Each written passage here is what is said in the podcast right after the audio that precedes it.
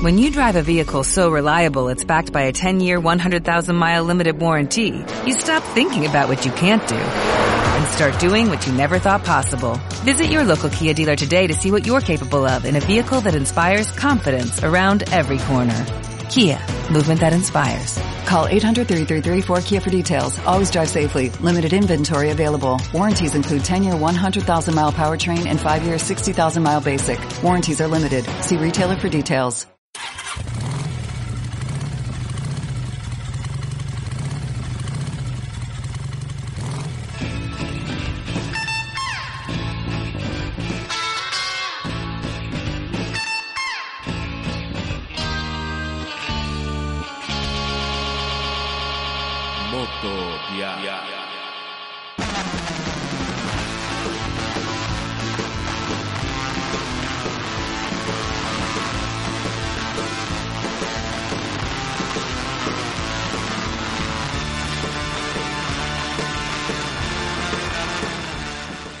Hola, muy buenas a todos. Yo soy Jorge González y estáis en Motodial, el podcast en el que hablamos de motos en general.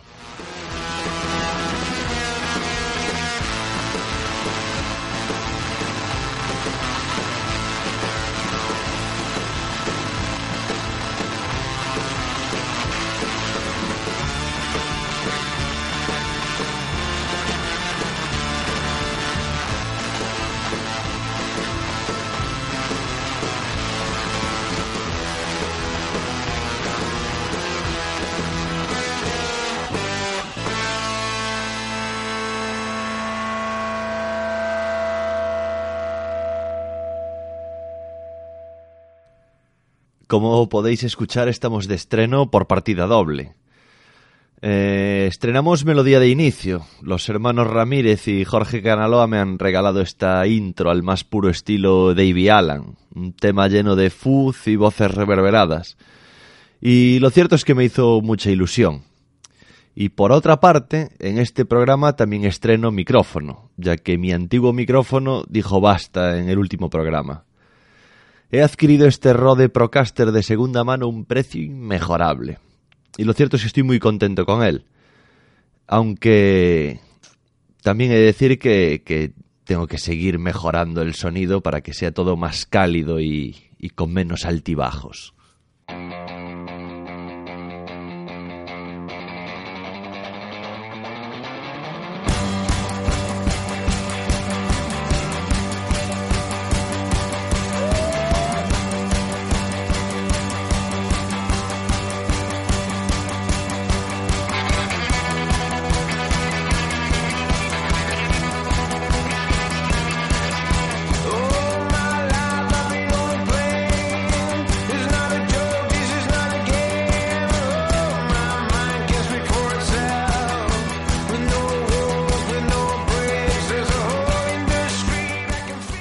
Quiero empezar este programa dando las gracias por la gran acogida que tuvo el programa anterior.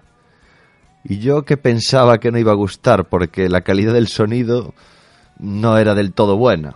Pero vosotros, mis queridos oyentes, sois impredecibles. Parecéis el clima de aquí en Valdoviño, que un día hace un sol y un calor terrible y el día siguiente llueve y hace frío.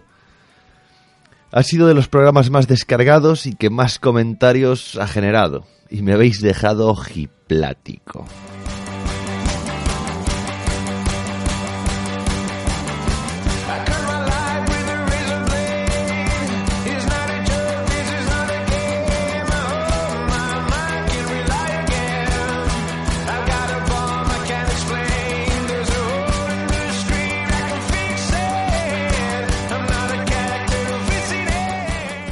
En otro orden de cosas, este año tenía planeado cambiar de moto. Quería vender mi vieja BMW K75 y comprar una moto más estilo trail. Pero a veces las cosas no salen como planeamos. Sin buscarlo aparecieron unos carenados de una BMW K100 RS, a un precio mejor que bueno. Gracias a Tony Prego, el chico que entrevisté en el programa de Motodial Transforma Motos, que se disponía a transformar dicha K100 y me avisó por si me interesaban. Y allá me fui corriendo por ellos. Cada día son más las BMW K que pasan por la radial, y he de confesar que a mí se me partía el alma. Y digo que se me partía en pasado, porque cuantas más motos sean cortadas, mayor valor alcanzarán las motos de serie. Así que yo, desde Motodial, os animo a seguir serrando este tipo de motos, porque quizás dentro de unos años dupliquen su valor, o quizás la pueda cambiar a pelo por una RT o algo así.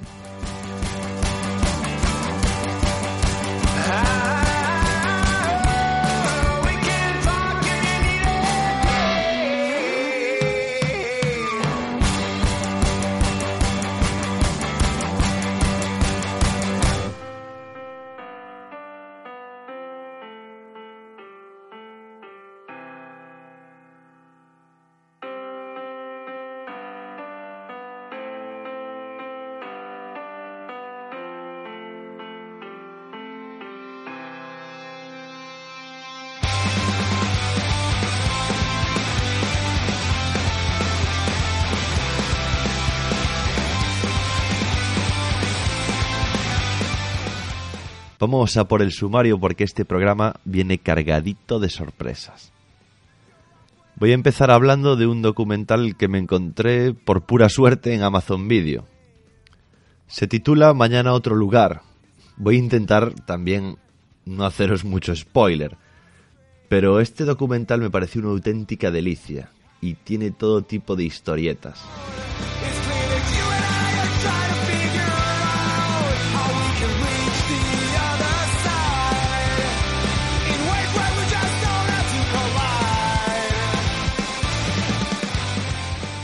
Después os pondré una grabación que realicé en Gijón en casa de mi amigo Josín.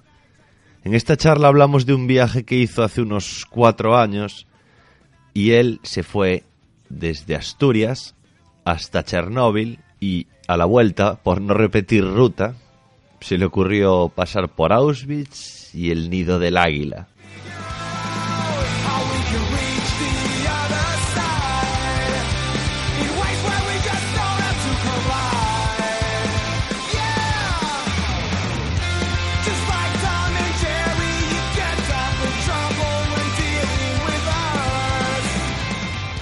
Y para finalizar, he traído a Motodial a un motero viajero que seguramente muchos conocéis. Se llama Carlos García Portal, aunque en las redes es más conocido como Charlie Siniguan. En esta charla no solo estamos Charlie y yo, también me acompaña mi amigo Roberto Naveiras. Y Charlie muy amablemente responde a una tormenta de preguntas.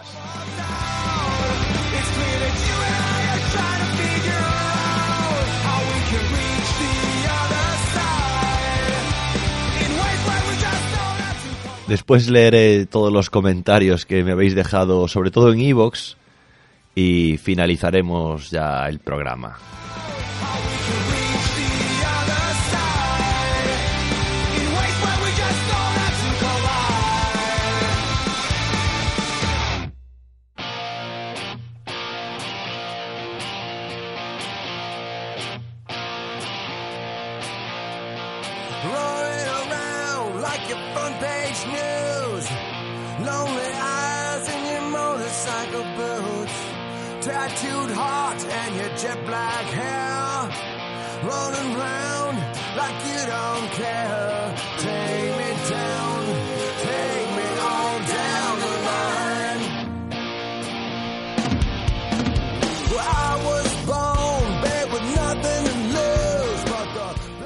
Mañana otro lugar narra la historia de Daniel y Lars, dos amigos de universidad que al finalizar sus estudios deciden recorrer el mundo a lomos de sus viejas BMW R80 GS.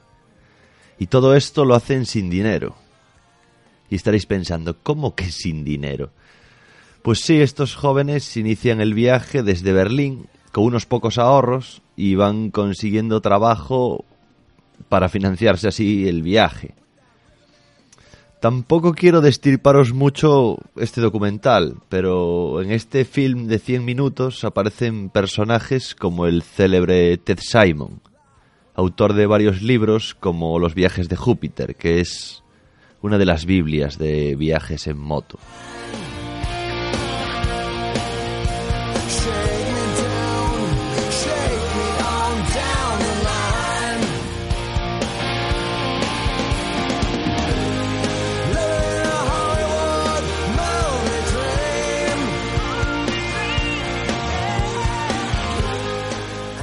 A mí esta película documental me cautivó desde el primer minuto, tanto por las reflexiones de los protagonistas como por los paisajes y la manera de viajar que, que tienen tan peculiar.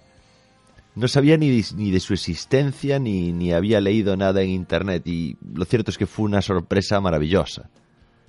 Incluso diría que podría estar a la altura de, de los documentales del, del mítico Iwan McGregor y Charlie Burman, respetando las distancias, porque estos documentales de, del señor McGregor son casi una serie y esto es un metraje largo.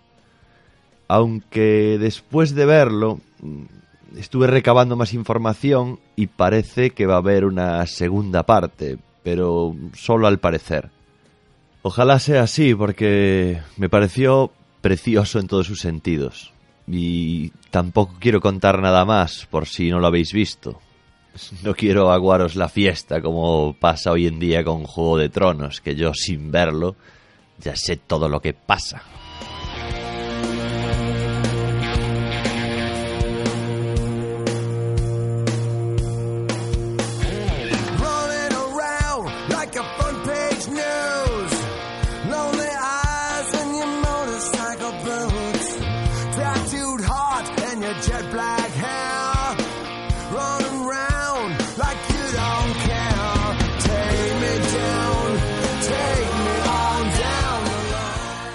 Si no tenéis Amazon Prime, os invito a que por lo menos gastéis el mes de prueba que estas plataformas ofrecen a día de hoy. Y así podréis hacer algún pedido y de paso ver esta joya, que para mí, ya te digo, acabé encantadísimo.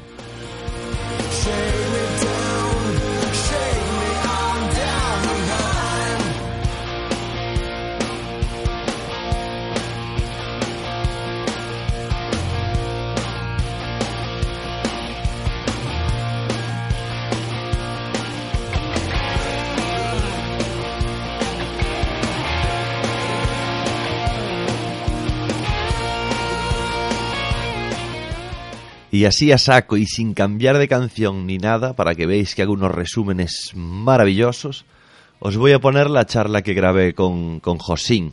Aparte la grabé en su propia casa, ni siquiera era en el estudio de Motodial.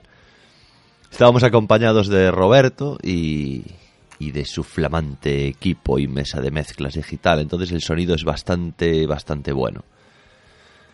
Os dejo con, con esta charla y bueno, yo creo que es un viaje peculiar y que a mí me llamó la atención desde, desde el primer momento en que supe de él.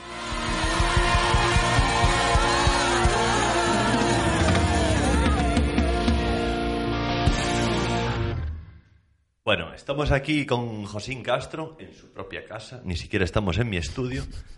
Josín acaba de llegar de- después de dos meses de, de pulular por toda África, pero como en Moteodial somos gente raruna, le voy a preguntar por un viaje que ya hizo hace unos años, que fue cuando se fue a Chernóbil.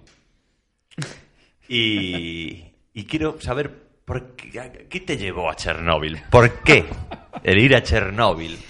Pues eso me lo llevo preguntando tres años o cuatro que hace que fui. pues no lo sé. La verdad que había mirado, me acuerdo que ese año estuve mirando para ir a, al Monte Ararat, porque me hacía mucha ilusión ir allí. Y fue cuando estalló toda la historia esta en Siria de todas esas movidas que había por ahí. ¿no? Y había estado por allí Bauman, Fernando. Y hablé con él y me dijo que bueno, que bien, pero que hay muchos controles, que no se queda. Y dije, bueno, pues voy en otro momento y voy a ir a Chernóbil. Porque tenía ganas, siempre me gustó de pequeño el rollo ese de las centrales nucleares y vi reportajes de Chernóbil como si fueran de una película extraterrestres y, y me hacía ilusión ir y bueno, pues un día en mi casa reservé para ir a Chernóbil y me fui allí en moto. ¿Y qué trámites, o sea, qué trámites hay que, hay que hacer para conseguir entrar en lo que es la zona cero? Porque eso me imagino Sí, sí, que habrá sí. que unas medidas de seguridad bastante. Sí, hay que reservar. Yo me acuerdo que reservé, creo que mínimo con 15 días de antelación y tienes que pagar un tanto por ciento de la entrada. La entrada me parece que eran unos 100 euros. 100 o 120 euros, tienes que pagar unos 60. El resto lo pagabas allí. Pero solo entran cuatro personas o cinco personas, no entran más. Y, mm, Claro, mi ilusión era ir con mi moto. A mí me hacía ilusión entrar allí con la moto, sacar la foto ahí en la Noria, famosa, y en el colegio, en Pripyat y toda la historia. Pero no era posible, o sea. Había una forma en que te dejaban pasar la moto, tenías que pagar una pasta, pero luego al salir te hacían las pruebas estas de, de contaminación y como la moto estuviera contaminada, pues tenías que pagar no sé cuánto para descontaminarla. Claro, probablemente en Ucrania la moto esté contaminada, aunque no esté, ¿sabes? ¿no? Porque te van a intentar sacar... Entonces dije, fuera, lo no. Y mm, contacté con ellos, les envié la fotocopia del pasaporte que te la exigen. De hecho, te piden el pasaporte para entrar. Hay un control militar y te piden el pasaporte. Y, y me llevaron desde Kiev. Hice una noche en Kiev y te coge un, pequeño microbús que eran cinco plazas. Iba una pareja de alemanes, dos chicos rusos y yo. Y fuimos desde, desde Kiev. ¿Y qué tal, por ejemplo, en, en Kiev? Porque luego dicen que la gente en Ucrania que son muy fríos o que o que es, allí es la gente muy bueno, la policía muy corrupta como en todos lados. Allí en, en Kiev notaste algo de eso? Yo iba también con ese pensamiento de que, joder, todo el mundo que va por allí, por Ucrania, por Rusia, por esa zona, que, que te intentan extorsionar un montón. Y la verdad que a mí no me pasó absolutamente nada. No sé si por suerte o por, yo qué sé. A mí no me pasó nada. Yo entré por Rumanía, quise pasar a Moldavia, había un pequeño había un conflicto bélico allí y en la frontera me dijeron que, que no, que no podía pasar. Bueno, que si quería pasar que podía ser probable, que tenía que ir con una escolta, que tenía que pagarles a X, que tenía que pagar la escolta, que tenía que pagar no sé qué. Entonces decidí volver a Rumanía, dormí al norte, creo que en Timisoara por ahí, y luego pasé directamente a Ucrania. Y entré en Ucrania y, la verdad que bien, no, en ningún momento me, me- Hombre, ves, a ver, eh, ya se nota que estás, aunque no sea Rusia, ya casi es como Rusia, ¿no? Porque hay un montón de... Los rusos son muy dados a exhibir, ¿no? Y los controles militares no son dos policías en un coche, sino es una tanqueta militar con 20 militares ahí mirando. Entonces, sí, da- dan esa imagen de, de no sé, de, o de seguridad o de inseguridad, depende cómo lo mires. Pero a mí en ningún momento ni me pararon siquiera, ni tuve ningún problema, ni absolutamente nada. Y fui directamente hasta Kiev. Y una vez dentro, porque eso tienes que atravesar varios anillos Sí, de sí. seguridad, una vez dentro que ya no, no ibas en la moto y tal, Hmm. Eh, allí tenías un contador de Geiger de estos de radiactividad, que eso lo tienes que alquilar, creo. Sí, o algo sí, sí, así. sí, sí. Bueno, el viaje no sé si pagabas. mm, Era un poquito más, a lo mejor eran 4 o 5 euros más y tenías la posibilidad de llevar el, el medidor. Bueno, yo lo llevé por curiosidad, lo llevé. Claro. Eh, bueno, cogimos el pequeño autobús este en Kiev un día como a las 7 de la mañana. de Kiev allí hay una hora y pico, dos horas aproximadamente. Y ya llegas al primer control militar, que es la barrera, que hasta ahí sí fui en moto. Pero claro, luego no te dejan entrar. Ahí eh, hay un control militar en el cual nos piden a todos el pasaporte y lo comprueban con el pasaporte que tú has enviado días antes y entras en ese primer círculo. Ese primer círculo eh, hay una base militar y hay muchos militares por ahí y bueno, esos militares yo estuve preguntando y no tienen un destino fijo ahí, sino van cambiando cada poquito de tiempo porque aún hay radiación, hay mucha radiación ahí. Eh, luego pasas un segundo círculo. Cuando llegas al cinturón hay otro control militar en el cual también te piden el pasaporte, bueno, los bajaba todos, llevábamos una guía, una chica de guía, y el segundo control ya cogió ya los pasaportes y los bajó ella, los entregó ella, fue un poco más light, ¿no? Como suponiendo que pasando el primero ya había un poco menos de control en el segundo. En el segundo control era una zona como de mucho bosque, había un lago muy grande, me acuerdo, porque yo le pregunté a la chica, le dijo, oye, me dijeron que había un lago en el que estaban abandonados todos los barcos, y efectivamente, no se acercó hasta allí el microbús y eran, eh, había, había camiones antiquísimos con cubas, barcos, y estaban todos allí, claro, abandonados. Y había una zona muy grande de mm, vegetariana, o sea, de todo eran árboles, todo... Parece ser que estaban haciendo varias investigaciones ahí, ponían cámaras, porque claro, había, eh, no sé, lobos que salían con cinco patas y cosas así, ¿no? Entonces estaban investigando eso. Había un riachuelo que pasaba por allí, que era el que enfriaba la terminal, y había unos peces que eran, nos daban un trozo de pan y decía tirarlo al agua, y salían, parecían tiburones. Pero claro, es que allí nadie entra, nadie puede cazar, nadie puede cogerlos, y claro, pues todo lo que pasó con aquella historia allí. Luego sigues más adelante y hay otro cinturón y ahí ya entras en lo que es la, la zona de la, de la terminal. Eh, de la terminal, no, de la, La central. de la central. Eh, está Pripyat, que es el pueblo donde vivían todos la gente que trabajaba allí. está el famoso colegio de este famoso que se ve en todos los lados, que está, bueno, tal y como estaba, no está, lógicamente, pero se ve que todo el mundo marchó corriendo, dejaron los niños los libretas, los bolígrafos, está lleno de máscaras antigas en el, en el, en el suelo porque las usaban para hacer prácticas todos los días. De hecho, el accidente fue por unas prácticas que hicieron y cuando hubo el accidente al principio pensaban que no era, que no era tal y tardaron en avisar un poquito. Ese fue uno, también uno de los problemas del, del, de lo que pasó allí. Y luego ya llegas al reactor, ¿no? Y al reactor estás a unos 100 metros de él. Claro, al lado del reactor hay una estatua que pusieron eh, de unos bomberos La estatua de los bomberos. esa, que le hacen bueno, un pequeño homenaje y tal. Bueno, tú coges el, el marcador y te pones a, enfrente de la central, es unos 100, 120 metros, y el marcador, digamos que hace pi, pi, pi, pi, pi, pi, emite una radiación fortísima. Y te pones detrás de la señal y la, la intensidad del pitido disminuye un montón. Claro, eso quiere decir que la emisión que aún emite el reactor es directa. Y claro, yo le preguntaba a la chica y me decía, luego también estuve leyendo bastante sobre eso y me enteré. eh, yo fui hace cuatro años. Eh, parece ser que mm, pasarán unos 24.000 años, 24.000 años, hasta que aquella zona se toma totalmente limpia. Pero claro, esa era la, la radiación que aún se emitía de forma directa. Luego, cuando estabas un poco apartado de la zona, tú animabas a cualquier árbol, a cualquier hierba, a la acera, a una pared, a cualquier cosa, animabas el marcador y se disparaba. Se disparaba. De hecho, nos dijeron no tocar nada, no coger nada, no queráis coger una pieza de recuerdo y llevarosla para casa.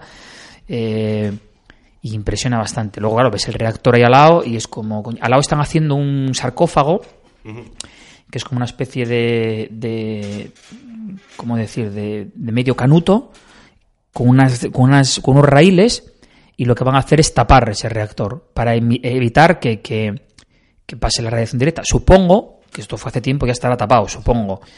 Decían que en el momento de que se tape y no emita radiación directa, a partir de ahí, para que la zona se limpie, pasarán unos 24.000 años. O sea que esperaremos ir a verlo cuando esté limpio.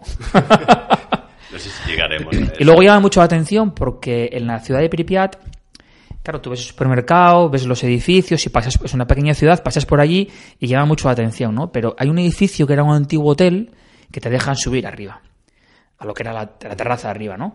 Y si te dicen que procures no tocar nada, de hecho yo recuerdo que compré unas zapatillas en Rumanía y, cuando salí las tiré, y subes arriba y ahí es donde tomas realmente conciencia de las dimensiones del lugar, porque ves todo el pueblo, ¿no? Y ves la central al fondo. Cuando estás abajo, claro, eh, el pueblo hay muchos árboles porque la vegetación creció y como te, te tapa un poco la realidad que estás viendo, ¿no? Pero cuando lo ves desde arriba, hostia, impone. Impone. Porque eso fue un pueblo hecho es proceso para, para, los trabajadores. para los de la trabajadores de la zona, sí, de la central, sí. Y es el, el tour que dura un, un día casi entero. O... Sí, sí, sí, sí. Esto, claro, en lo que es exactamente, lo que es delante del reactor, estuvimos como, no sé, no llegó a cinco minutos. Claro. Nos dijeron que tenía muy poquito tiempo y teníamos que marchar. De hecho, los trabajadores que trabajan en el sarcófago trabajaban a turnos de dos horas, creo que era. Y trabajaban dos horas y descansaban dos días, o bueno, irían a trabajar a otro sitio, ¿no? Pero dos horas y estaban dos días o tres sin venir, y luego volvían otras dos horas y así. Porque no pueden estar expuestos a esa radiación, ¿entiendes? Nosotros delante del reactor estuvimos, creo que eran cinco minutos el máximo que estabas. Y luego sí, salimos fuera al, al primer anillo, según entras, a la zona militar, y en el cuartel ese militar tienes la opción de comer, ahí entonces comimos allí. Ni- Si tiene una comida. Y tienes la opción de dormir. Hay una visita también que tienes la opción de dormir en ese cuartel, pero solo un día, ¿eh? No te puedes quedar más. Y luego, eh, una vez que acaba el tour, esa ruta, habías pasado por Polonia, por Auschwitz. Sí, luego me fui a Auschwitz. Fue la ruta heavy. También vaya ruta dura, ¿eh? Que te pegaste, porque eso tiene Sí. que ser... Tiene que dejar el cuerpo... A ver, lo de Chernóbil te das cuenta cuando estás allí eh, que hubo gente que murió de radiación directa, o sea, fue algo brutal. Pero no dejó de ser un accidente, ¿no? Fue, aunque, haya sido un fallo humano por, por, por unas pruebas y no dejó de ser un accidente, murió mucha gente. Pero claro, Auschwitz es totalmente distinto, o sea, Auschwitz ya no fue un accidente. Entonces es como que recuerdo perfectamente que cuando entré nos dijo el chico, eh, os pido un poco de respeto porque Auschwitz todo en sí es un cementerio, ¿no? Y bueno, ahí me quedó eso grabado y luego, claro, cuando enseñándonos por dentro el, campo de concentración, decían, es que no tenían donde tirar las cenizas, Entonces las repartían con un camión por todo el campo para que la nieve no cuajara. O sea, entonces te das cuenta de que todo es un, cementerio.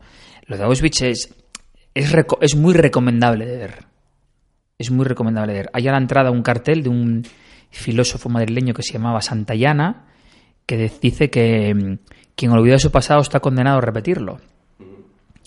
Y es verdad, creo que, no hay que estar machacando siempre el pasado, pero de vez en cuando viene bien recordarlo, ¿no? Y viene bien recordar aquello. Y viene bien ver lo que pasó. Lo que pasó, que todavía hay gente que lo cuenta en primera persona. O sea, no fue en la Edad Media, fue hace cuatro días relativamente. Y, y es muy heavy, es muy duro. Y, es muy, muy duro, muy duro. Sí, claro, porque eso a niveles históricos, pues lo que dices tú, fue como antes de ayer. Sí, sí, sí. Y eso que también te haces un tour por, por todo, ¿qué fue lo que más te llamó la atención? Sí, yo cuando eso? fui, tengo un amigo que vive en Viena, un amigo que es de aquí de Gijón, y me dijo, hombre, lo mejor es que, que te cojas un libro, que hay un libro guía, y que vayas a tu, a tu bola y sin prisa. Pero claro, yo entré por la mañana, que es gratis entrar, creo que era antes de las 10 de la mañana o de las 9, y me compré aquel libro que me costó, no sé si fueron 4 euros o algo así, y entré.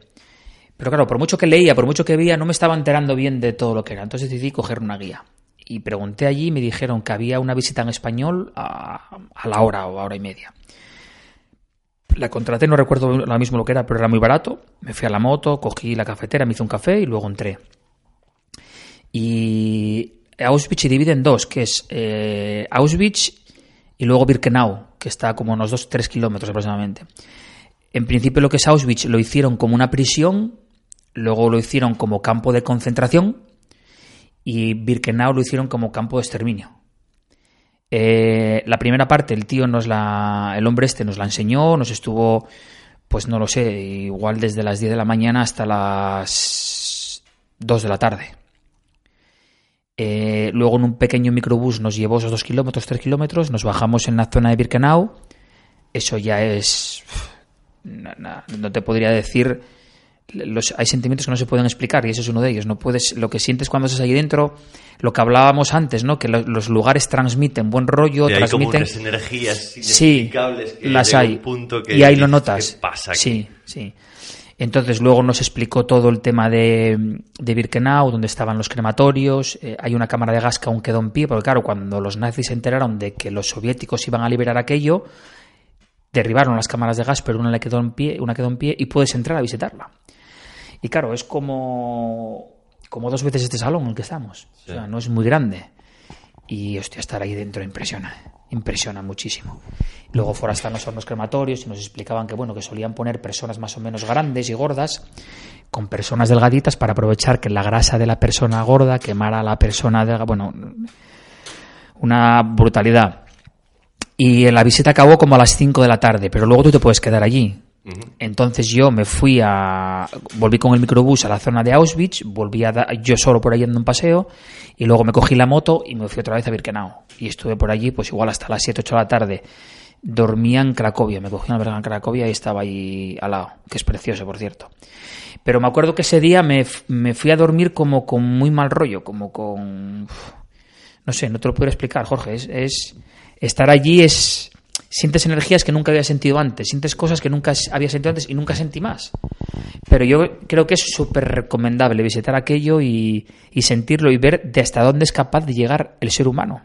O sea, es que es increíble. Hay veces que es capaz de lo mejor y hay veces que De lo es peor, capaz de, sí. de- de cosas terribles. Claro, yo cuando estaba explicando a aquel hombre toda la organización del campo, toda la organización de, de cómo funcionaba aquella gente, joder, yo pensaba, si este hombre en vez de dedicarse al mal se dedicara al bien, ya estaban inventadas todas las vacunas y hoy en día no moriría nadie. O sea, ese hombre era un genio. Era un genio ah, malvado, Genio del terror. pero era un genio. O sea, eh, lo que hizo allí y conseguir que toda esa gente le siguiera, hostia, no, no, no, no es fácil. Y más siguiéndole haciendo el mal, porque no sé, era acojonante. Luego, claro, en Varsovia, que visitamos el. Bueno, que visité porque ahí iba solo, el, el, el gueto, Sí.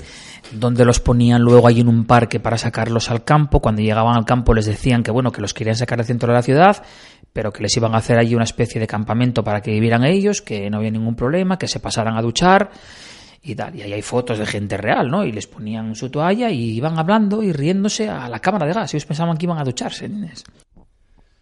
Bueno, Josín, y para acabar un poco, ¿Cuál fue la ruta general que seguiste para ese viaje? Desde salir de aquí, ir a Ucrania, volver. Pues salí de, de Bañugues, de mi pueblo, y fui hasta Barcelona. Y normalmente, el- cuando ves hacia, hacia esa zona, que fui varias veces, cojo el barco en Barcelona hasta, bueno, en este caso lo cogí hasta Civitavecchia, o a Génova, pero lo cogí a Civitavecchia, porque así me ahorro toda la zona de la Costa Azul. Y bueno, te ahorras dinero, te ahorras tiempo y te ahorras mucho. Y esa zona, bueno, es, es bonita, pero yo voy a- iba a otro sitio, no iba ahí. Una vez en, en Civitavecchia, eh, dormí en un pueblito ya en la Toscana, que está ahí al lado, y al día siguiente por la noche cogí el barco en Ancona y pasé a Split. Y desde Split eh, entré en Bosnia, bueno, crucé eh, Croacia, Bosnia, que es una maravilla, Bosnia es una pasada. Eh, luego entré en Serbia, fui a Rumanía, subí hacia el norte de Rumanía, fui a Ucrania a visitar eh, Chernóbil y no tenía pensado ir a Auschwitz, pero dije, bueno, pues joder, volver por el mismo lado no me apetece, entonces voy a seguir por aquí. Y ya fui hacia, hacia Polonia, República Checa, esa zona de por ahí, y fue cuando pensé, bueno, República Checa, Polonia, y fue cuando pensé ir a, a Auschwitz. Luego vine por Austria, eh, entre Austria y Alemania fui a visitar el famoso Nido del Águila, que es donde la casa está de verano que tenía sí, sí, sí. que es una auténtica pasada. Y por ahí vas rodando entre por una carreterita muy bonita, entre vas pasando Alemania, Austria, Alemania, Austria, Alemania, Austria por el Tirol. Eso es precioso, eso es verdaderamente precioso. Y luego vine hacia Francia, bueno, hacia Suiza, Basel, y ya bajé hacia el sur de Francia. Estoy viendo familia que tengo ahí cerca de Marsella, Pirineos y para casa. Bueno, una, una pedazo de ruta y peculiar por lo menos y sobre todo dura Sí, moralmente. Yo, a ver, es algo que me llama mucho la atención, pero uf, yo que me conozco que soy un sensiblón, no sé si sería capaz de aguantarlo, pero, pero la verdad que siempre ese viaje que hiciste me llamó mucho la atención y, y es algo que me gustaría hacer. José, muchas gracias por, por someterte al tercer grado de motodial. y nos volvemos a ver este fin de semana en Aventurerinos. hombre, seguro que sí. A pasarlo pipa. Seguro que sí. Seguro Muchas que sí. gracias. Gracias a ti, Jorgito. Un Gracias. abrazo, amigo. Chao, chao. Chao.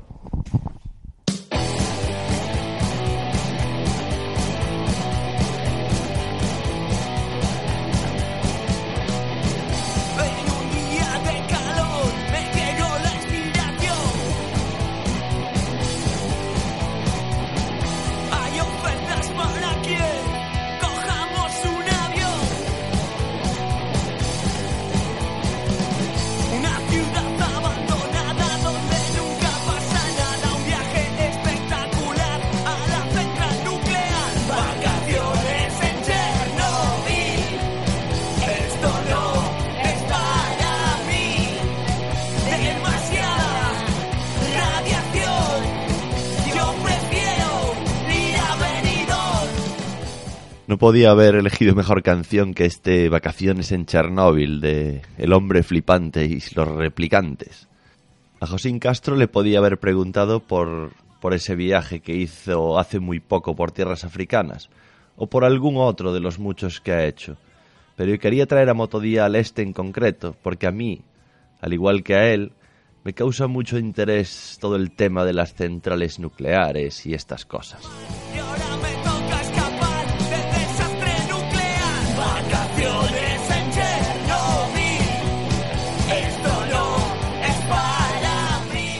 Después de esta charla con Josín Castro, os voy a poner la grabación que hice con Charlie Sinewan. Por si alguien de los oyentes no le conoce, que se me hace muy raro que alguien no conozca a Charlie Sinewan a estas alturas, pues él lleva dando la vuelta al mundo por etapas la friolera de 10 años. Casi nada, ¿eh? Ha recorrido cientos de países y ahora está en el continente americano, más concretamente en México. Y como después del verano Roberto Naveiras y yo iremos a este país, pues se me ocurrió la muy ambiciosa idea de contactar con Charlie.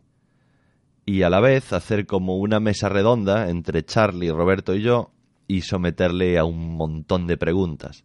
Le pregunto desde sus principios cuando empezó con empezó con esta vida nómada hasta más o menos la actualidad. Así que os voy a poner la charla y, y espero que os guste. Mira los aburridos, con los pies deprimidos. Mira cómo se levantan con la pierna gulemba. Mira cómo aprietan la bemba. gordita metiendo la barriga. Mira cómo se fatiga. Bajando hasta el fondo profundo, bien hondo, con un movimiento redondo. Un poquito de tequila con sal para estimular la espina dorsal y despertar todos los órganos.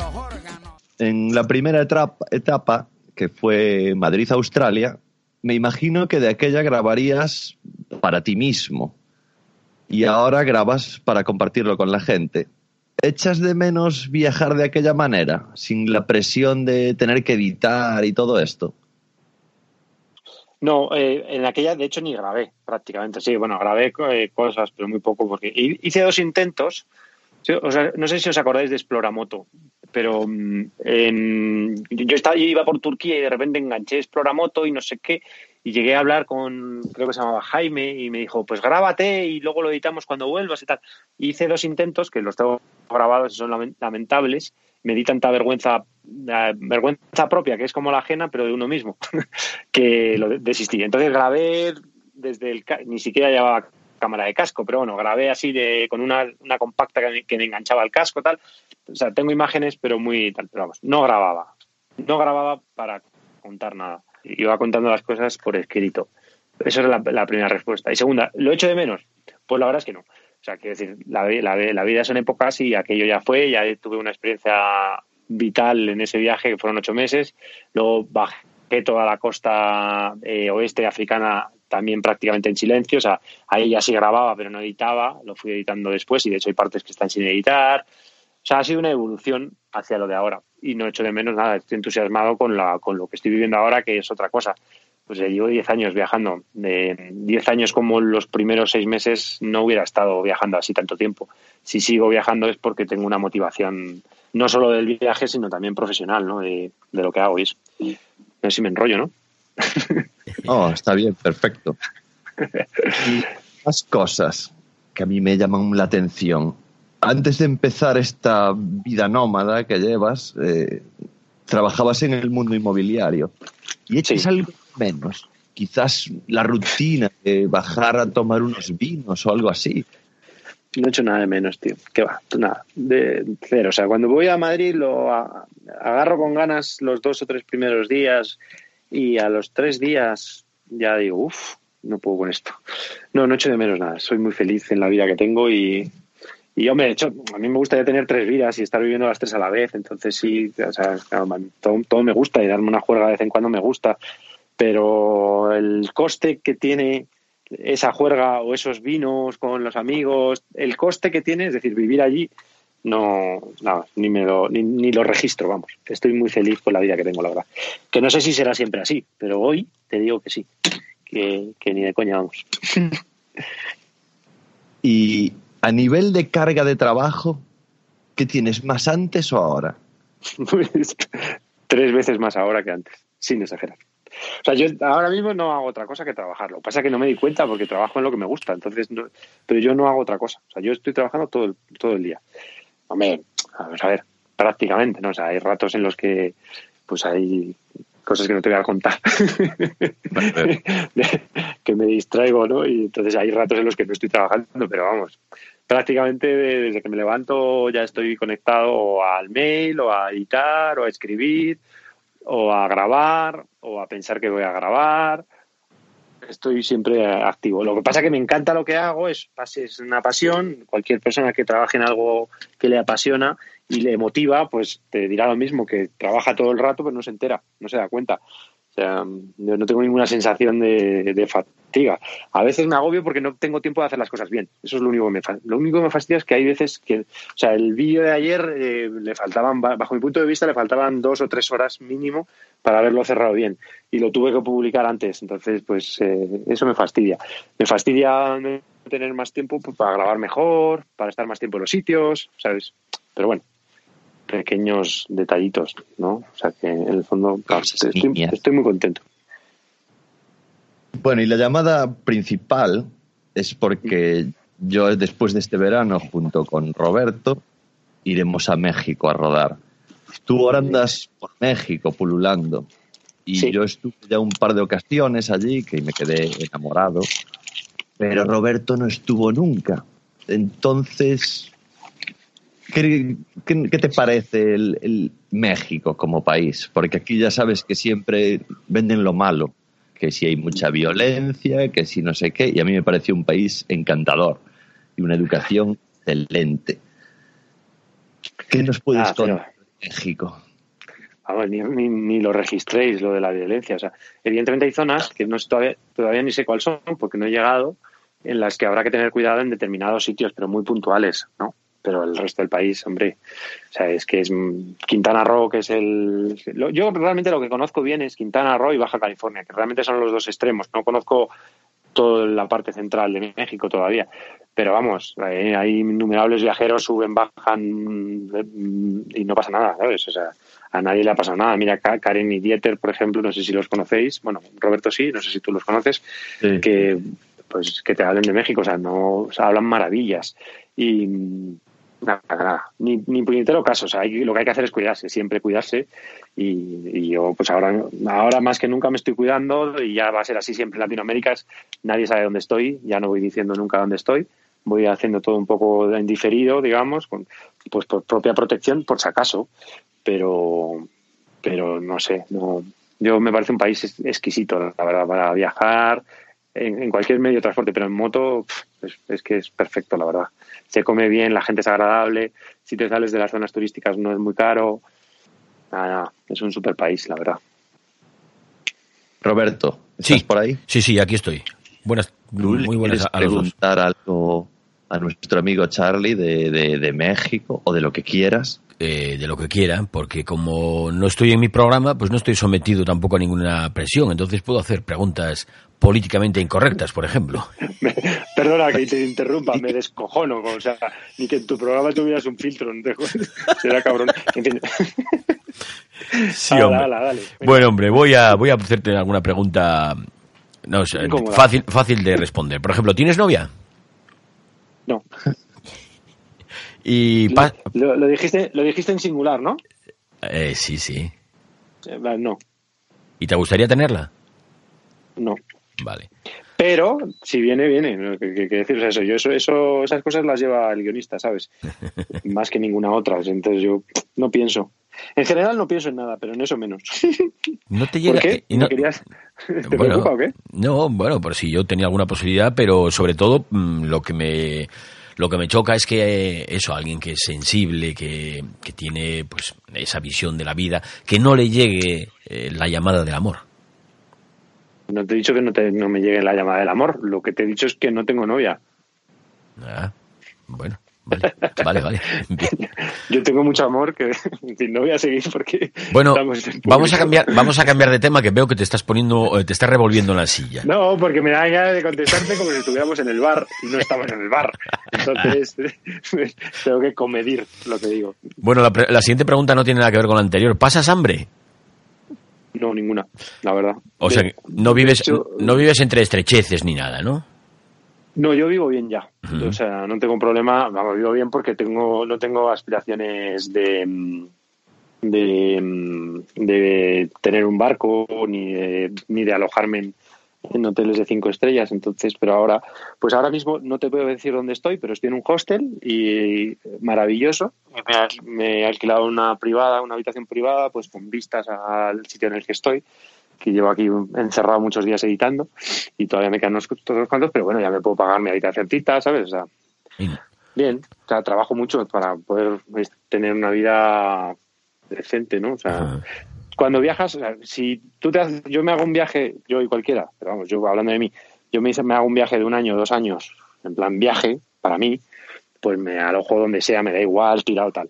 Ahora, cuando ya has decidido que esto sea tu vida en todos los sentidos, el profesional, pues necesitas un mínimo de confort, una mesa sí, para poder trabajar, dormir bien, ¿no? No estar en un hostel compartiendo a lo mejor habitación, que ya no tengo nada para eso, ¿sabes? Entonces, pues un- unos mínimos. Y esos mínimos los tengo ya hace tiempo cubiertos, entonces, bien, no, no paso hambre. Oye, en todos sentido. estos, en todos estos años, mm, bueno, viajaste acompañado en algunas ocasiones durante algún trecho de viaje, durante unos algunos días. ¿A ti te gustaría viajar acompañado durante más días o, estás bien así o te resultaría complicado? Pues yo cuando viajo acompañado siempre hay un fin más, eh, aunque siempre hay un fin personal, el que, el que prima es el profesional. Es decir, si viene alguien, viene a trabajar. O porque viene, porque es un, un profesional del tema, como era Solaris, o porque es una profesional del tema, como era Yema, o porque yo quiero contar su historia, como fue el de Topo, Marta, la Naya, las, las personas con las que he viajado siempre iban, o yo contaba su historia, o venían ellos a contar la mía, como un amigo también, Frank, que vino a Madagascar, que es director de cine y vino a grabarme, etcétera, etcétera. Entonces, yo veo eso. Entonces, si, si viajo con alguien, o no sé, en el viaje a Mongolia conocí a Fernando, que nos caímos muy bien y viajamos unos días juntos, pero fueron dos o tres. Él aceptó a que yo le grabara y tal. Y, o sea, tiene que haber, el, el tema audiovisual tiene que estar, eh, tiene que ser un motivo. Entonces, a mí todo el mundo me, me, me- dice que quiere viajar conmigo y yo a todo el mundo le digo que no porque yo voy trabajando y además la gente no, es- no, no es consciente de lo que es eh, viajar conmigo trabajando, ¿sabes? Eh, No es viajar, es, o sea, es viajar un ratito y grabar el, y grabar mucho, ¿no? Entonces, eh, sí, me gusta viajar con gente cuando hay un cuando hay, un- hay una razón mm, más, eh, por supuesto, personal, que me caiga bien y que me guste la persona con la que viajo, claro. Pero aparte que haya, que haya un motivo profesional. Y os voy a dar una exclusiva.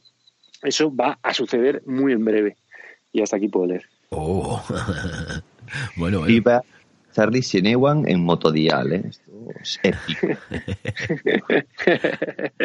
Charlie, Charlie, a ti te... Sí, yo tengo un- alguna pregunta más que se me va ocurriendo así ahora sobre la marcha.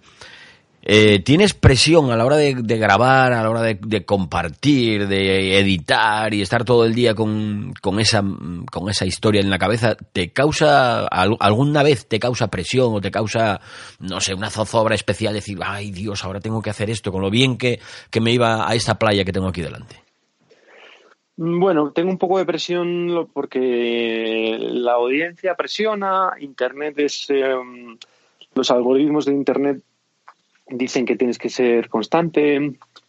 eh, entonces hay un poco de presión, ¿no? O sea, no sé, yo todo lo haría un poco después, todo, pero también es verdad que entonces nunca terminaría de hacerlo. Entonces esa presión también me viene bien para, para avanzar, porque como soy tan pesado y tal, yo le doy mil vueltas a todo. O sea, el libro, lo he escrito, no sé, en cuatro meses. Yo, lo- yo creo que para que hubiera estado bien habrían sido ocho, bueno, por lo menos seis. El vídeo de ayer lo publiqué a las nueve en lugar de a las ocho y yo me hubiera quedado mucho más tranquilo publicándolo hoy y habiéndole dedicado otras ocho horas. O no, no, no tanto, pero otras cuatro horas a lo mejor, haberlo dejado ya impoluto. Entonces eso, pues sí, es un poco, me presiona un poco las circunstancias, ¿no? En o sea, menos los patrocinadores, que son los que deberían de, de presionarme. El resto, de, digamos, me presiona un poco todo. Y, y el- lo que más me presiona probablemente soy yo mismo, ¿no? Pero también es verdad que esa presión me hace avanzar, porque si no, mm, pues estaría, ¿sabes? Al final, no sé. Al final hay- un momento en que hay que darle al, venga, ya, publica, ¿sabes? se acabó. Este vídeo ya está. Porque si no me quedaría enganchado Claro. ahí todo el rato. ¿no? Por ejemplo, el de PlayStation, no sé si lo habéis visto, pero el de No, yo no. PlayStation, que era un encargo y tal, pues le dediqué más horas de lo normal y eh, yo lo veo y veo que está mucho más fino. Editado que el de ayer, por ejemplo, que lo tuve que, que subir un poco antes de, de tiempo. ¿no? Bueno, esas son mis movidas. No sé si me, me explico. Oye, lo que pasa es que tiene que resultar un poco frustrante también estar editando tantas horas, editando, editando vídeo, por ejemplo, y, y sabiendo que Internet es lo que es, es la inmediatez pura, es eh, consumo y consumo, consumo de, contenidos constantemente. No, no estoy de acuerdo. De hecho, mm, mi canal, que está cada vez funcionando mejor, o sea, ahora mismo ya tengo muchísimas visitas, ya tengo más de un millón de reproducciones al mes y se están y se, y se mantienen porque hay todas las etapas están ahí, vienen ordenaditas, todos los capítulos bien editados, uno detrás del otro, entonces la gente conoce el canal ahora y se va y ve todo lo anterior. Entonces no, no estoy de acuerdo y de hecho creo que la inmediatez eh, tiene los días contados. Yo creo, bueno, siempre va a haber un mercado para eso, pero creo que persistirá y se mantendrá la calidad. Y, y creo que más o menos se va a ir un poco am- amoldando todo a eso, yo creo. A que, o sea, que sí, que la inmediatez estará ahí, pero para empezar, es, la inmediatez es muy difícil de monetizar. Y sin monetizar es muy, es muy difícil mantener ningún tipo de nada, ni de negocio, ni de Hombre. proyecto, ni de viaje. Hombre, Entonces, eso es eh, básico, eso es básico. Por eso te preguntaba antes Claro, pero- si pasabas hambre. No, no, no, yo no paso hambre, ¿no? A mí me va muy bien. Si tengo un montón de patrocinadores. O sea, yo pasé hambre, entre comillas. Yo nunca pasaba hambre porque siempre tuve un colchón de mi, de mi vida anterior. Pero digamos que me tocó pagar al principio, me, me tocó poner. Si no hubiera tenido nada, pues habría pasado hambre. Pero como tenía ahí mi colchoncito de antes, pues tiré de él hasta que ya. Pero no, yo vivo de esto perfectamente, vamos. Sí, sí. Hombre, faltaría más que no viviera de esto. Si trabajo pues dos o tres veces más de, la, de, la, de lo que trabaja cualquier persona en, en, en España, ¿no? O sea, en una jornada son 40 horas a la semana y yo lo trabajo, no sé, igual trabajo 100, tío, sin exagerar. pues es mínimo que poder vivir de ello, ¿no? Porque si no haría otra cosa, o sea, yo pues o, no sé, trabajaría por el camino en otra cosa, haciendo lo que hacen los viajeros, ¿no? Pues recolectando en, en los meses de recolecta en Estados Unidos, en Canadá y luego con ese dinero viajando, o volvería a mi vida anterior, a, trabajar en, en, en, España y luego viajar mis dos meses o tres, no sé. Buscaría otra alternativa, pero, pero no, es que con esto vivo. Una, voy a hacer la última pregunta ya, ¿eh? para no para no copar y Gracias. más. la última. eh, ¿Cuál dirías, cuál dirías, Charlie, cuál dirías que es el secreto para poder vivir del viaje? Un resumen Pues, rápido. eh, perseverancia, tío. O sea, son proyectos a, a, a largo plazo, a medio largo plazo. O sea, si, si pretendes vivir de ello desde el minuto uno es muy difícil. Agustín Hostos en, con Tribu lo está mm, medio consiguiendo, pero pero es un, yo creo que es un caso excepcional y aún así desde el minuto uno tampoco va, ¿sabes? Ya lleva un año y bueno, pues parece que le va bien y yo me alegro mucho porque se lo ocurra, pero viene trabajando también pues igual trabajando muchas horas. Es, es aguantar, o sea, es tener visión a, a medio largo plazo y no a corto plazo. Si estás pensando en corto plazo, y tenemos muchos ejemplos que hemos visto todos pasar por delante de nuestras narices, gente que llegó haciendo mucho ruido y ya no sabemos ni dónde están. Y al final de vivir viajando vivimos cuatro, y no porque seamos más listos que los demás, sino porque somos más cansinos que los demás. Porque realmente la gente llega a un punto en el que se da cuenta de que esto no es, no es estar debajo de una palmera y que te lleguen los patrocinadores. Esto tiene un trabajo brutal y yo creo que al final a casi nadie le compensa. No es un tema de talento, sino es un tema de, de que te apasione mucho tanto como para que le dediques cuerpo y alma a ello, ¿no? Yo creo que va por ahí. Mm. Gracias. De nada. Eh, antes sacaste el tema del libro que acabas de escribir hace, hace relativamente poco. ¿Cuándo va a ver la luz ese libro? Junio, el, no sé si el 12, el 13, el 11, en la Feria de Madrid, de la Feria del Libro de Madrid. O sea, ya mismo, en un mes. En un mes ve la luz. ¿Y qué más? Eh? Esto, eh, tú tienes un, una página, un, un, Patreon de estos, y ahí está lo que le llaman Radio Sineguan. Para los oyentes de Motodial que no estén en tu Patreon, ¿qué es lo que cuentas así a grosso modo un poco, por si se quiere apuntar alguno a tu Patreon? Pues más intimidades que otra cosa. Estoy cada o sea, Patreon empezó, como todo, empecé improvisando y viendo un poco, la idea inicial era hacer vídeos cortos o directos y tal. Y al final, el otro día pregunté, tengo, tengo somos casi 400 ahora, y pregunté qué, querían, si un directo o una radio sin igual, y el 99% dijo que querían radio sin igual, y es maravilloso, porque igual me estoy una hora dando chapa, poniendo musicón, y contando, o sea, ellos me hacen preguntas sobre el último vídeo o sobre cosas generales y yo, por un lado, he hecho toda mi... les cuento cosas un poco más personales que nunca contaría en un vídeo de lo que me está pasando, tal, ¿no? Por ejemplo, el otro día con el vídeo de PlayStation, pues como siempre pasa cuando haces publicidad así directa, pues tuvo sus críticas y tal, ¿no? Entonces, pues yo las filtro bastante bien, creo, pero no deja de que hay, hay comentarios y cosas que te cabrean un poco y tal, ¿no? Entonces, pues solté ahí toda mi mierda, digamos, me desahogué, les conté lo que pensaba y, lo, y tal, no sé qué, y luego pues contesté sus preguntas, al final fue una hora y, tal, y, sí, o sea, es un tema más personal. Si quieres conocer un poco más del, del, del viaje por dentro, de la persona y tal, pues estás en Patreon. Y ahí me puedo desnudar más fácil, porque somos 400, no somos 200.000, ¿no?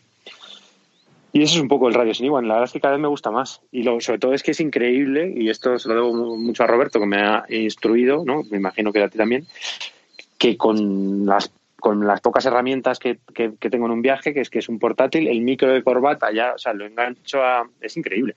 El micro de corbata lo engancho al trípode que tengo para el teléfono, tengo un trípode para el móvil de estos gorilas, así que mide nada, unos centímetros, lo engancho ahí el micro de corbata, lo alejo un poco y el sonido es perfecto. Y lo engancho directo al, al, al Mac, directo, y el sonido está, vamos, de la hostia. Y pincho con el Spotify y el- con el audio no sé qué, me dijo Roberto, el audio hojilla con no sé qué, mezclo todo ahí, pum, y queda...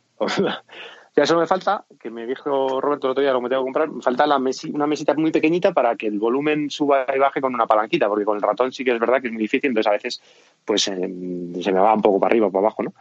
Pero vamos, que es increíble que eso, pues eh, ayer o antes de ayer aquí donde estoy, hice un, un- hice una entrega de una hora desde aquí, una habitación de un hostel, y que de eso lo hayan escuchado, no sé cuánta gente lo habrá escuchado, pero vamos, que llegues a donde es increíble, la verdad. Así que nada, eso es radio sin igual. Es como un podcast. Es un podcast realmente.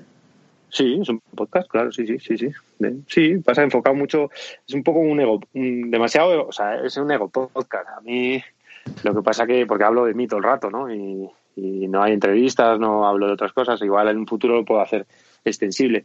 Pero es verdad que hay un cierto número de gente que me sigue, que aunque a mí me cueste comprenderlo, es una realidad, que quieren saber más de la persona, de las inquietudes de la del personaje más que del viaje. Y es una realidad y hay que asumirlo y ya está.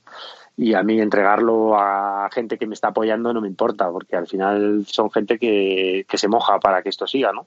Y entonces, hombre, tampoco les cuento si fue si follo o no follo, vamos, hablando claro, pero no, no va por ahí, ¿no? Pero pero Tendrías, tendrías Pero poco sí. que contar. Bueno. Es que no da el ancho de banda, Roberto. Vale, vale. Pero sí, es un poco más personal, ¿no? Entonces, bueno, está bien. Estoy contento, la verdad, estoy muy contento en todo. Creo que ahora mismo estoy en lo mejor de estos 10 años, sin lugar a dudas. O sea, si me pudiera quitar las canas, ya sería la hostia. Pero no, ya fuera de coña, estoy en lo mejor. O sea, de hecho, tengo muchas ganas de. O sea, el libro ha sido. Ha sido muchas horas de trabajo y, y tal. Entonces, ya con el libro en el mercado y no sé qué, ya creo que voy a pasar a una, a una, una relajación un poco y volver a, a tener tiempo para dedicarme a esto, que es a viajar y ir grabando y contando cosas. Cada vez me gusta más, de hecho, contar cosas. Y para ir finalizando ya, ¿viajas con el equipo de Kitesurf? Bueno, ahora no. He estado, he, he baj- he bajado, he viajado todo el, todo el Caribe con el equipo de kitesurf y lo he dejado allí. Y ahora ya me, me, me he ido hacia el interior y, y ya lo he dejado. Entonces ahora si llego al Pacífico, bueno, no se va a dar el caso, ya, ya el, el equipo se va a quedar ahí, ya casi seguro.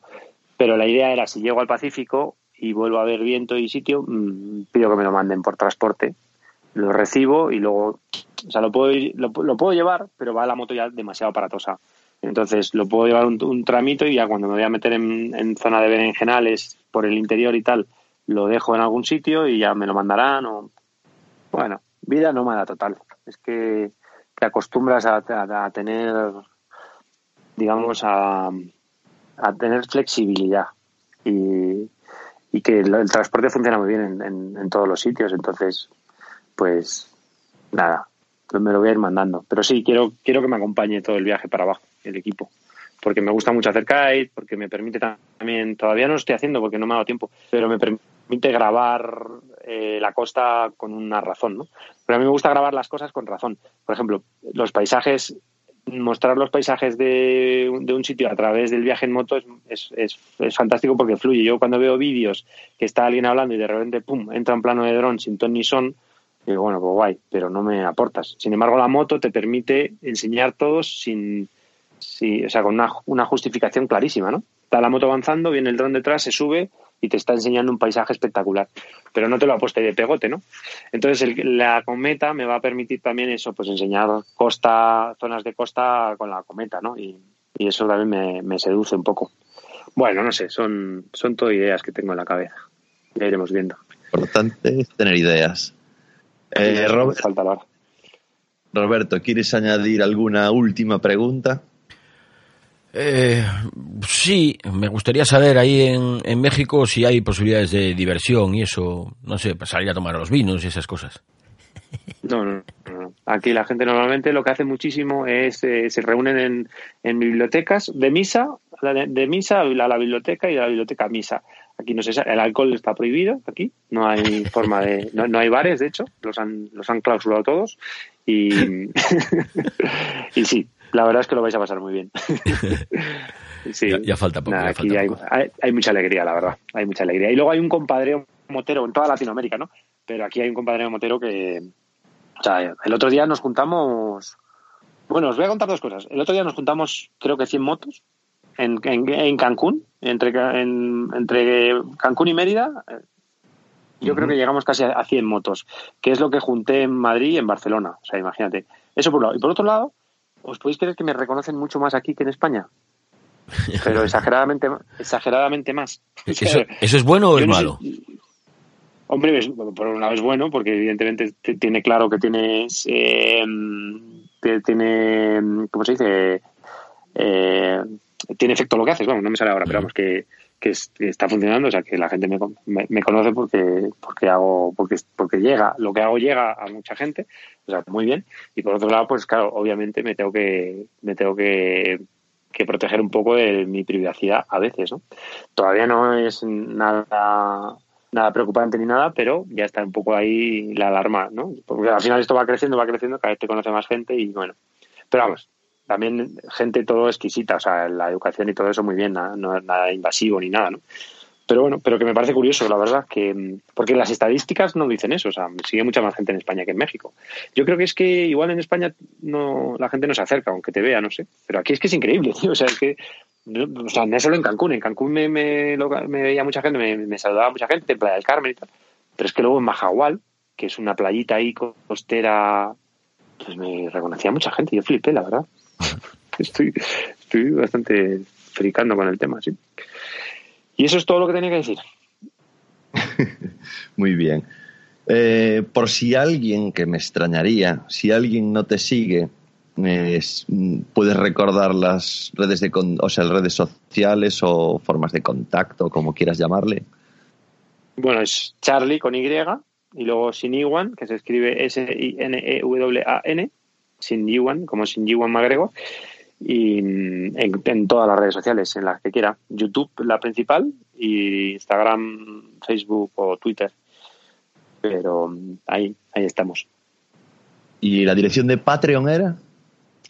Patreon.com barra Charlie sin. Perfecto. Pues bueno.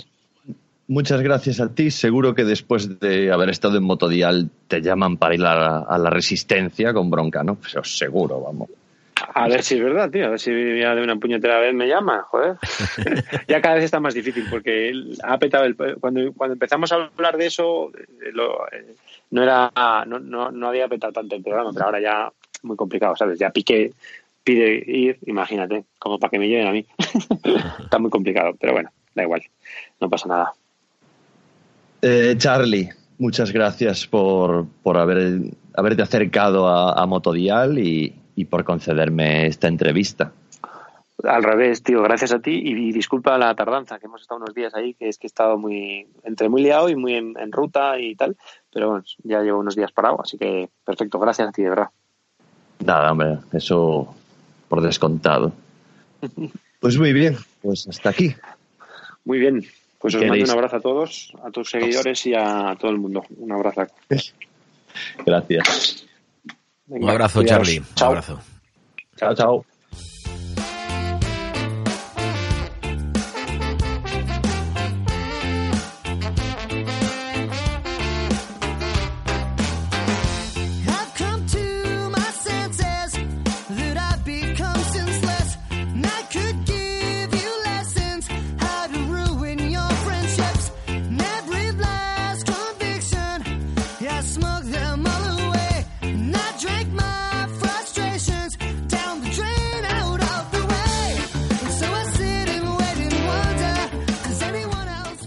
Cuando se me ocurrió la idea de llamar a Charlie, lo cierto es que podía haber tirado de contactos, porque tenemos varios amigos en común. Pero quería saber si al bueno de Charlie le apetecería hablar con un podcast joven que aún está en pañales. Y he de decir que aceptó mi oferta desde el primer minuto, lo cual me hizo muchísima ilusión.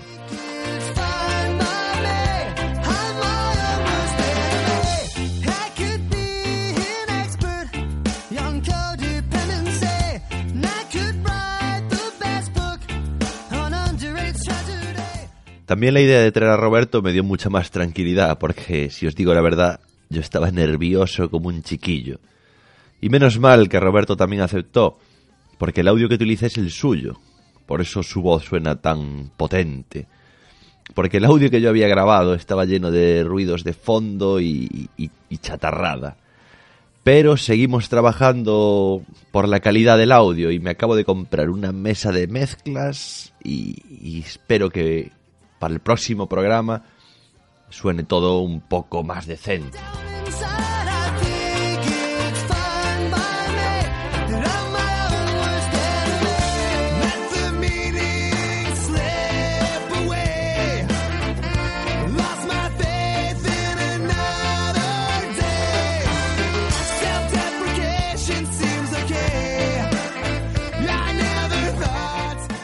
Otro programa que se me va de madre y dura mucho más de lo que yo quisiera.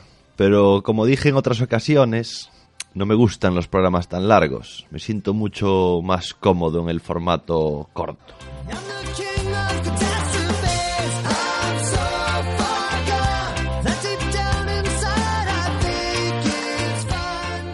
Quiero dar las gracias a Roberto Naveiras por toda la ayuda y por las horas de entretenimiento con su podcast de viajoenmoto.com, que me parece el mejor programa de motos y viajes en lengua castellana.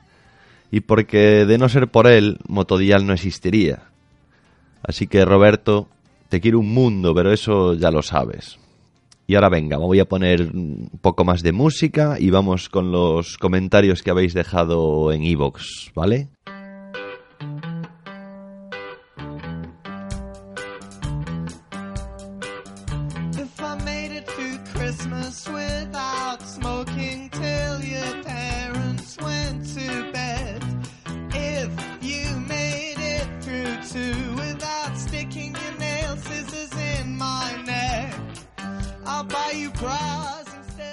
Shawen comenta en iVoox, qué buen rato he pasado oyendo esa tertulia, me ha hecho recordar muchas anécdotas, se refiere a la tertulia de que hablamos de ciclomotores y macarreo máximo. Piraña también dice, lo, más, lo que más me gustaba de llevar a la chica que me molaba era frenar con el de delante a tope.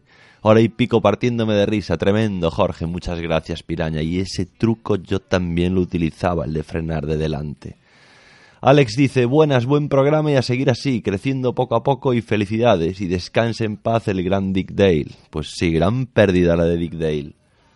Francisco González dice, cine, aventuras, humor y buena música, se me ha pasado en un suspiro, un crack el escocés de Gredos, y lo que, me has- lo que más me ha costado es imaginarte con melena al viento. Un saludo y a seguir así. Qué cabroncete, Francisco, eh, sabe que, que esa melena me cayó ya hace tiempo. Y otro dato, el escocés de Gredos partió hace cuatro o cinco días. Podéis seguir en la página del escocésviajaenmoto.com. Jonathan Casanova, brutal esa charla entre colegas. Enhorabuena por el podcast. Muchas gracias, Jonathan. Carlos Sánchez Santos, genial programa, Jorge. Me ha encantado la charleta y todo un personaje el escocés. Un saludo. Un saludo, Carlos, y muchas gracias por escucharme. Juan Torres Abad dice, un programa cojonudo, me gusta que se hable de motos en general y no tanto de BMWs, aunque yo tenga una BMW, pero sí, ya sabes que el, el leitmotiv de este programa es que hablamos de motos en general. Ger Ger, enhorabuena por el programa, me encantó y el escocés, qué bueno. Por cierto, yo sí veo las carreras en Dazón en diferido, realmente me parece súper cómodo poder verla cuando quieras y como tú dices, por 5 euros ver MotoGP y Superbikes es un precio más que razonable. Un saludo. Gerger, tienes toda la razón, porque después del programa anterior estuve investigando y sí, mea culpa, he descubierto cómo ver las carreras en diferido. Anónimo dice, vamos a desearle suerte al escocés de Gredos. buen espíritu de viaje pillado con pinzas. Anónimo, yo también le deseo al escocés de Gredos mucha suerte en su viaje y, y fuerza sobre todo.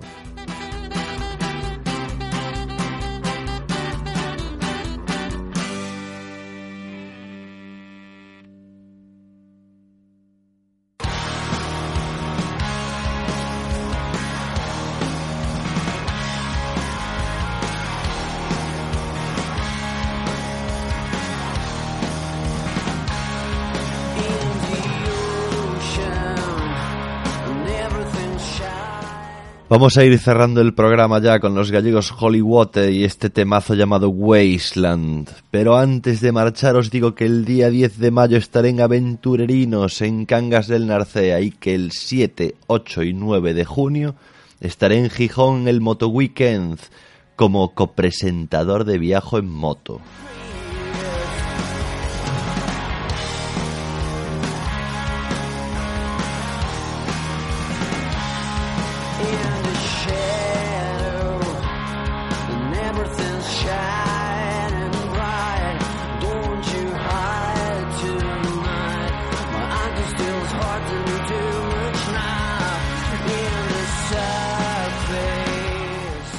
Os recuerdo que si queréis contactar conmigo o ver las chorradas que subo habitualmente a las redes, estamos en Twitter, Facebook e Instagram como Motodial y nuestro correo electrónico es motodialpodcast.gmail.com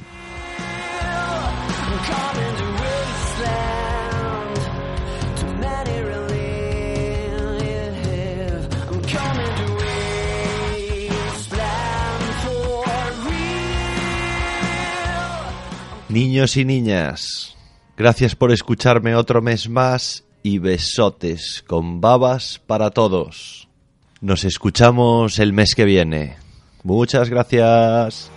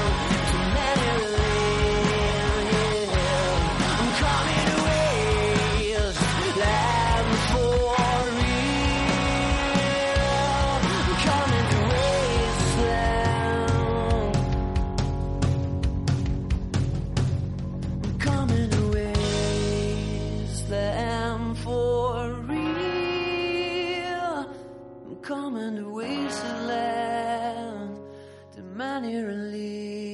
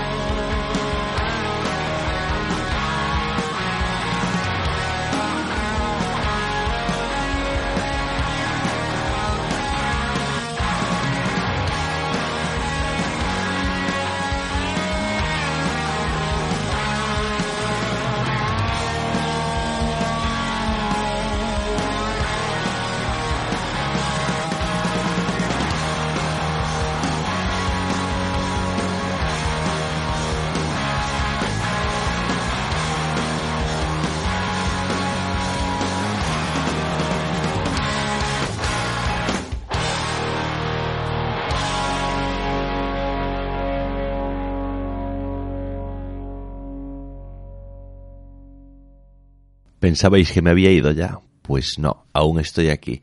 Y voy a aprovechar ahora para poneros una cuñita que le colé el otro día al Sina en su programa Más de Uno. Sí, sí, en Onda Cero. Es que tenía que aprovechar la oportunidad, no la podía dejar escapar. Tío Alcina, te mando un fuerte saludo y me encanta la iniciativa del programa de hoy de hablar de motos o de moteros. Yo soy gallego y motero, o sea que masoca, porque con lo que llueve aquí la moto es complicado. Y a mayores soy compañero, porque tengo un podcast. Un podcast con miles de seguidores. Se llama Motodial y ahí hablamos de motos en general. Me lo apunto, me lo apunto, lo del podcast. Yo también, yo también. Y ahí estuvieron mis segunditos de gloria en la radio de verdad, Onda Cero, aunque yo soy más de podcast, ¿qué quieres que te diga?